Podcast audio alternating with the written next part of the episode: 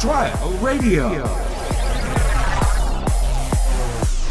出どころどうも、チャンス大城です。えー芸人お試しラジオ出どころ、チャンス大城担当の8回目でございます。よろしくお願いします。いや、いよいよ8回、残り2回ですね。寂しいですね。まあまあまあ、あのー昨日なんですけども、あのーちょっと同期に、元、あのー芸人辞めてフジテレビに就職してね、もう偉いさんなってました、フジテレビで。ほんで、今ね、あの、来年、フジテレビに入社する大学4年生？30人、もう一流の大学の人ばっかりですよ。が、えっ、と、こう、4日間、フジテレビってどういうところなのかって4日間、丸々朝から晩まで、ひたすら授業を受けるんですよ。お台場を。いろいろこう、会議室行ったり、ね。いろんなコースが組まれてて、その4日目のみんながヘトヘトになった。一番最後、ラストは、僕の2時間の講演会なんですよ。もう、もう30人、40人いましたよ。ほんで、こう、えー芸人だって苦しかったこととか、えー芸人、そのスタッフ、制作時にこういうことを望み、芸人から望みたいとか、ね、いろいろでも、しかも途中からもうね、関係なかったですよ。ずっと僕の滑らない話の、もう単独ライブですよ。音真似とかね、もうどんどん受けまくってね。もう最後、一番最後は質問コーナーなんですけど、結構ね、大城さんは今のこのコンプラについてどう思いますかとか。はい。ほんで、意外とね、意外と喋りながらいいこと言うんですよ。いや、結構枠があった方がいいっつって。サッカーでも何でも、こう、枠があるからもろ、枠がなかったら、観客席でね、ボール蹴ったりしても面白くないでしょって。俺、結構ええこと言うな思って。ほんで、なんかもう結構みんな、じ、なんかいい感じになって。で、最後にもう一人女の子が質問してきて、なんか、大城さんがアルコール中毒者の方の前で講演会をしたって聞いたんですけど、つって、どんなネタやったんですか？つって、あの、そのエイリアンのこのでっかい、こう、リアルなやつ、こう、実物と同じぐらいの、まあ、プラスチックそれを顔に当てて、皿回しするんですよ。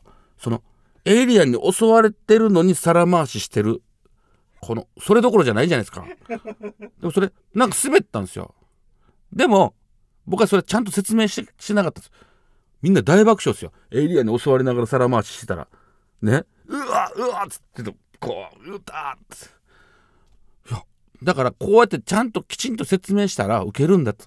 で、皆さんも今後、このエイリアンに襲われてるのに皿回ししてる人みたいに、見せ方い皆さん面白い企画考えても、これ見せ方なんだと。はい。すぐ諦めるんじゃなくて、こう、じゃあ角度を変えてこっちから見せようとか。はい。このネタはコントだったら受ける、受けないけど、このコントの設定のネタを、ま、漫才にしたら受けたとかよくあるから、見せ方を皆さんつったらフジテレビの僕の同期の谷口くん。えー大城が今、付き合って29年なんですけど、初めていいこと言いました。ドカーン受けてね。僕ちょっと赤面でしたけどね。はいはい。だから来年ね、もうみんな帰りね、俺を使ってくれって全員に土下座したらね、みんなめちゃめちゃ笑ってましたね。俺は待ってるからな言ってね、ほんまね。はい、えーそれではタイトルコールいきましょう。芸人お試しラジオ、チャンス大城の出所は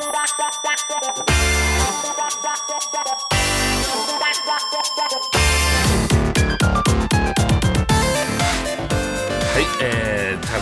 改めまして、えー芸人お試しラジオ出どころ。この番組はお笑い芸人が新たな魅力の出どころを探るお試しラジオです。パーソナリティは2ヶ月交代で現在はチャンス大城が担当しています。いやもうねいろいろ忙しくなってきましてね。フジテレビのあの芸能人えーね合唱バトルから練習も入ってましてあとは何ですか？えっ、と外国人の前でネタをやるっていうライブが今月あと3本入ってましてね。はい。あの吉本がこう外国でも通用する芸人を今鍛え上げるってもうもう8組か9組今吉本選抜で鍛えられて、まあ、英語のこの後も英語のレッスンなんですよ。はい。こうネタやっててね外国の方の前でこの間ネタやったんですけど滑った後の言葉を考えた方がいいってチャド・マレン君に言われてチャド・マレン君って吉本の外国のでまあ僕がこうあもう俺引退しようかなとかを英語ですぐ出せるようにあこれお母さんには受けてんけどなとかそう今日はそのレッスンなんですよ。うん、ネタの？うんうん。そうなんですよ。もうね、まあ、まあ、大変ですけどね今は。この間はね今アベバで千原ジュニアさんの大洗ストリートファイトっていうのやってましてね。これもぜひ見てほしいですね。はいはい。街中で喧嘩するんですけどね。あの3組。3組3組3組3組芸人が3組で街中もう貸し切って。はい。綾瀬師匠。どこで会うか分かんないですよ。歩いてたら会って3対3で喧嘩やったらジュニアさんが来て喧嘩を止めてじゃあお前ら大喜利で勝負しろっつって。もう何が問題出るか分かんないです。いきなりジュニアさんが水道水へひねってこの水道水をでこう手を洗った後一言みたいな。え？ほんで僕もう分からへん手洗ってる最中もう何も浮かばへんすよ。で手洗ってる最中にうわ水道かと思ったらアロンアルファで手が離れなくなりました言うたら受けてましたけどね。これうまいでしょ？はいはい。まあまあまだ今日ね本題に入りますけどね。あのー、よくね土木作業のバイトしてたんですけどやっと卒業できたねってもうやっと1年ともう3ヶ月働いてないんですけどそうそうそうそうこの間もなんかねこう久しぶり土木作業のことを思い出してたんですけどそういえばね土木作業で働いてる時にちょっといつ変な DM が来たんですよ SNS インスタにあのおじさんからあの大城さん土木作業の現場終わった後の大城さんの靴を匂わしてくれませんか？つって。5000円で。えー、で、僕分かりました。言って。で、明日入ってますか？現場。あ、明日入ってます。住所教えてください。え、ここのマンションで工事してます。5時に終わります。5時に行っていいですか？いいですよ。匂わした5000くれるんですね。もちろんです。って。で、行ったんですよ。で、もう忘れてて僕そんなこと。で、現場5時終わったらもう親方とね、ハイエースの車乗って帰ろう思ったら、メガネかけた、5、60のね、ロン毛の、うーって近づいてくるんです。あ、そういえば匂わせてくれてたの。なんかビビって、僕、ハイエース乗って、親方、行きましょうっつって、その帰っちゃったんですよ。なんか怖なってね。で、その時俺なんか落ち込んでもうて、芸人やったら、やっぱちょっとね、コンタクト取った方がネタになるかもしれないじゃないですか。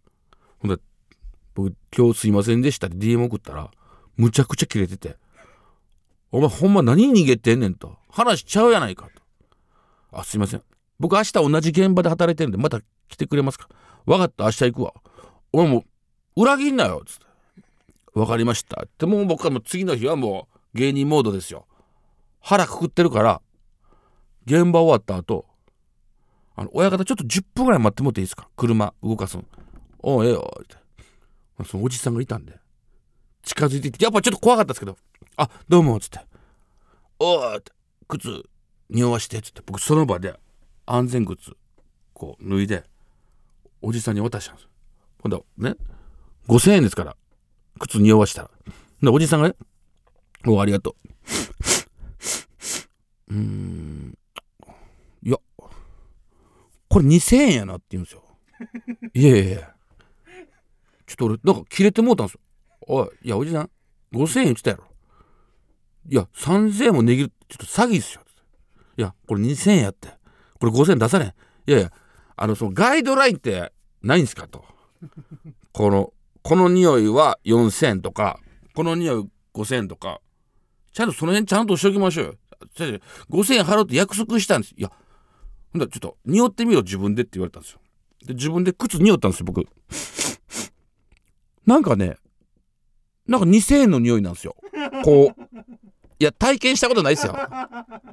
なんかこう、なんかこう、これ5000円もらう申し訳ないな思って、わかりましたと。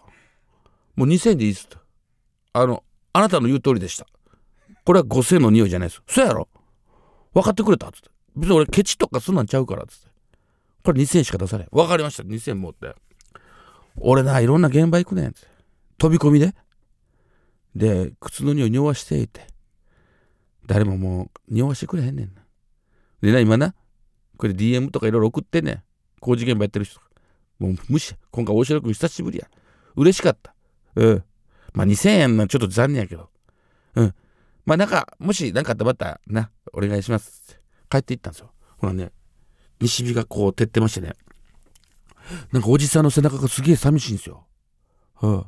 その背中を見てね、こうなんかこうたまらないものが湧き上がってきまして「すいません!」っつったら向こう振り返って「あのいつか僕1万円の香りを漂わせるようになったら嗅いでくれますか?」っつったらおじさんが「楽しみにしてるよ」っつって帰っていきましたけどね。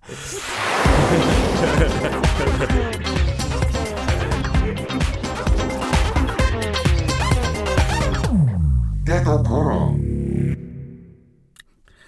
はい、ここでお便りでございます。えーラジオネーム東京都ドゥドゥさんからです。チャンス大城さん、こんにちは。チャンスさんの常識や肩にはまらないトークが好きで、毎回楽しく聞いております。2ヶ月と言わず続けてほしいぐらいです。私は階段が好きなのですが、チャンスさんが実際体験した怖い話を聞きたいです。よろしくお願いします。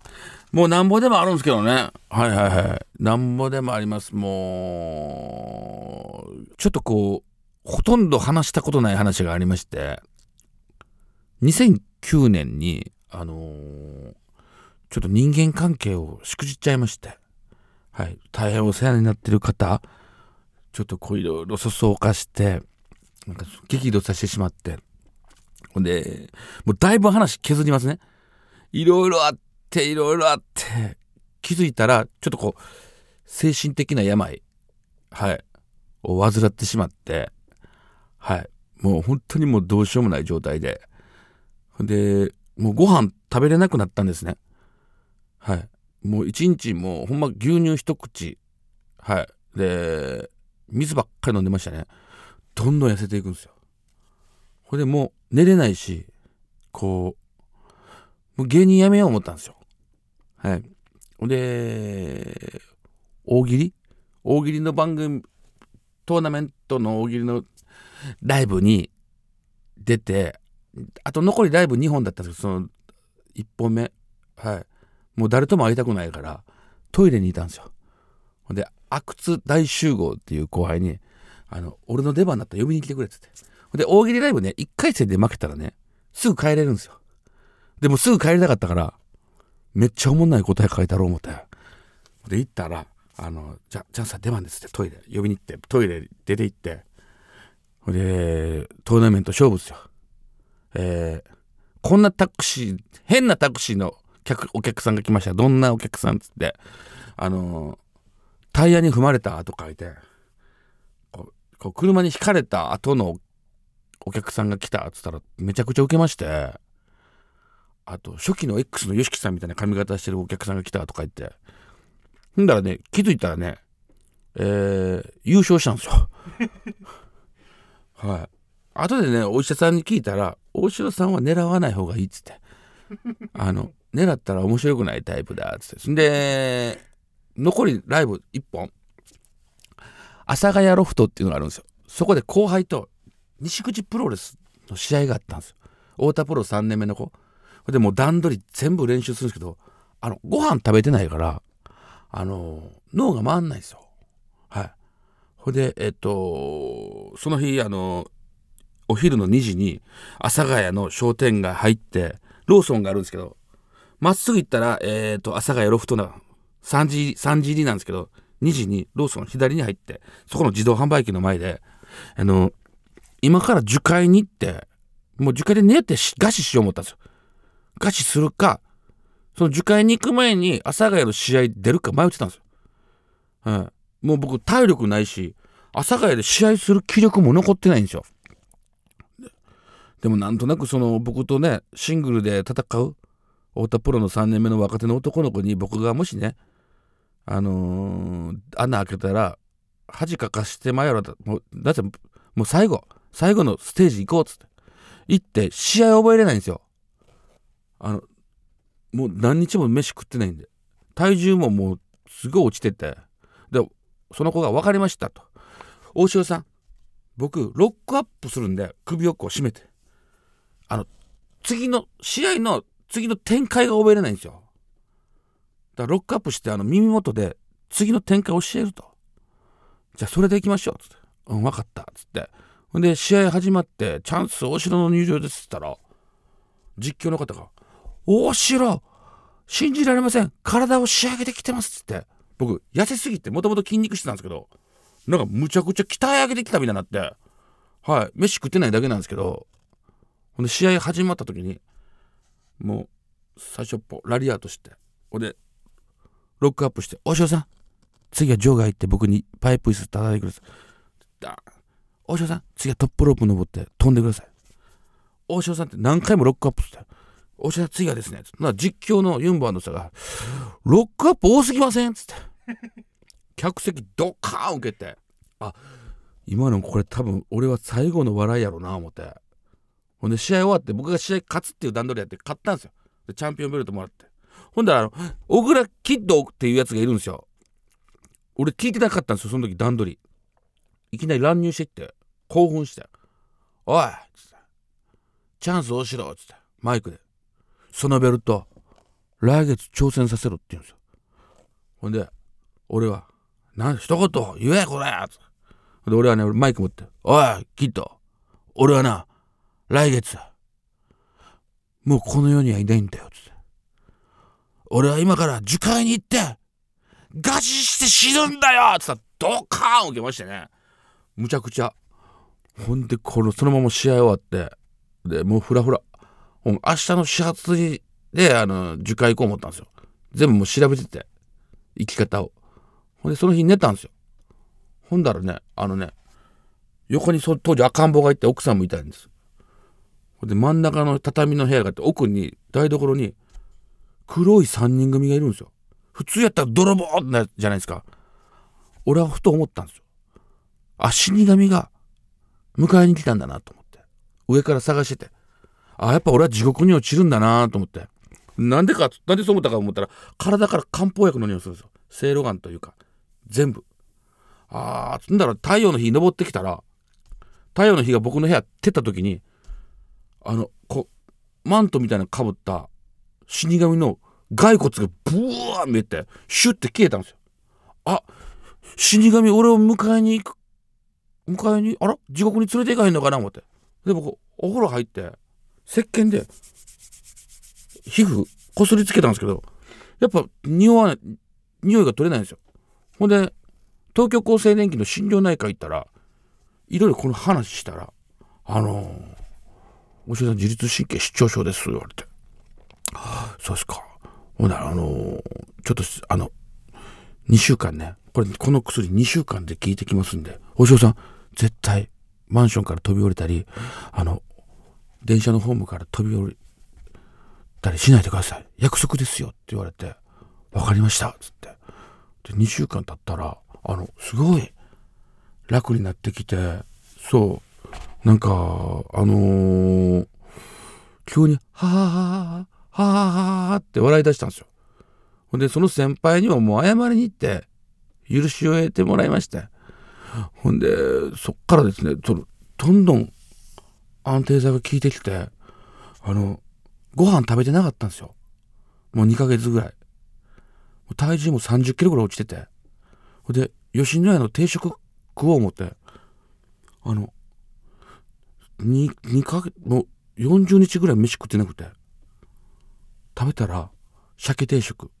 美味しくてこの世にこんなうまいもんがあるんか思って僕も号泣してしまってご飯を食べれる大切さほんだらあの吉野家の店員さんあの中国の方なんですけどあの僕が号泣しながら飯食ってるからあのちょっとちょっと引いてはりましたね。はいすいません すいませんだからちょっと着地点がね。はい。なんかでもなんか本当に生きててよかったなって思います今考えて。でその後僕この間阿佐ヶ谷であの水道橋博士さんのトークライブがあったから俺阿佐ヶ谷歩くんちょっとこう避けてたんですよ。あの時のこと思い出すから。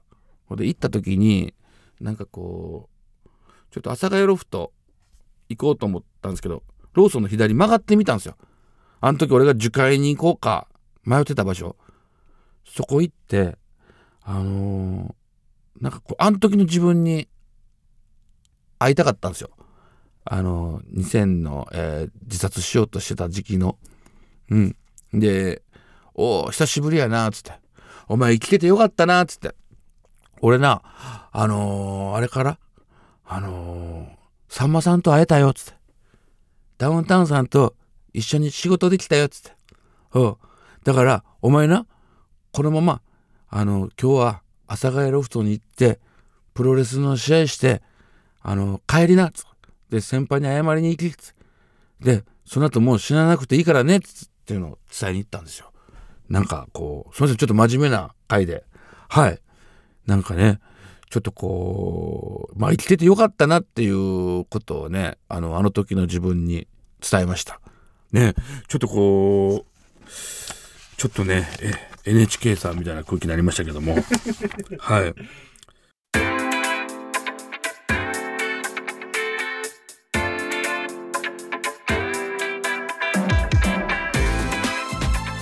はい、えー芸人お試しラジオチャンス大城の出所エンディングでございますけどもね。いやいよいよ次回ラスト。寂しいっすね。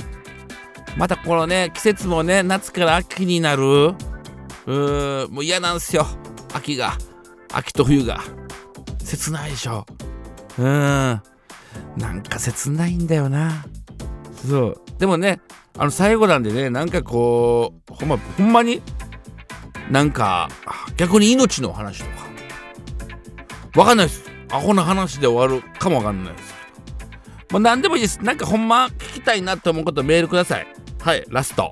はいメールの宛先はすべて小文字で出どころ DEDOKORO アットマークレディオ .or.jp 出どころ DEDOKORO ドットえーアットマークレディオ .or.jp です。X のハッシュタグは、ハッシュタグ出どころでお願いします。はい、皆さん、えーじゃあ最後ね、えーまた会いましょう。ここまでのお相手はチャンス大城でした。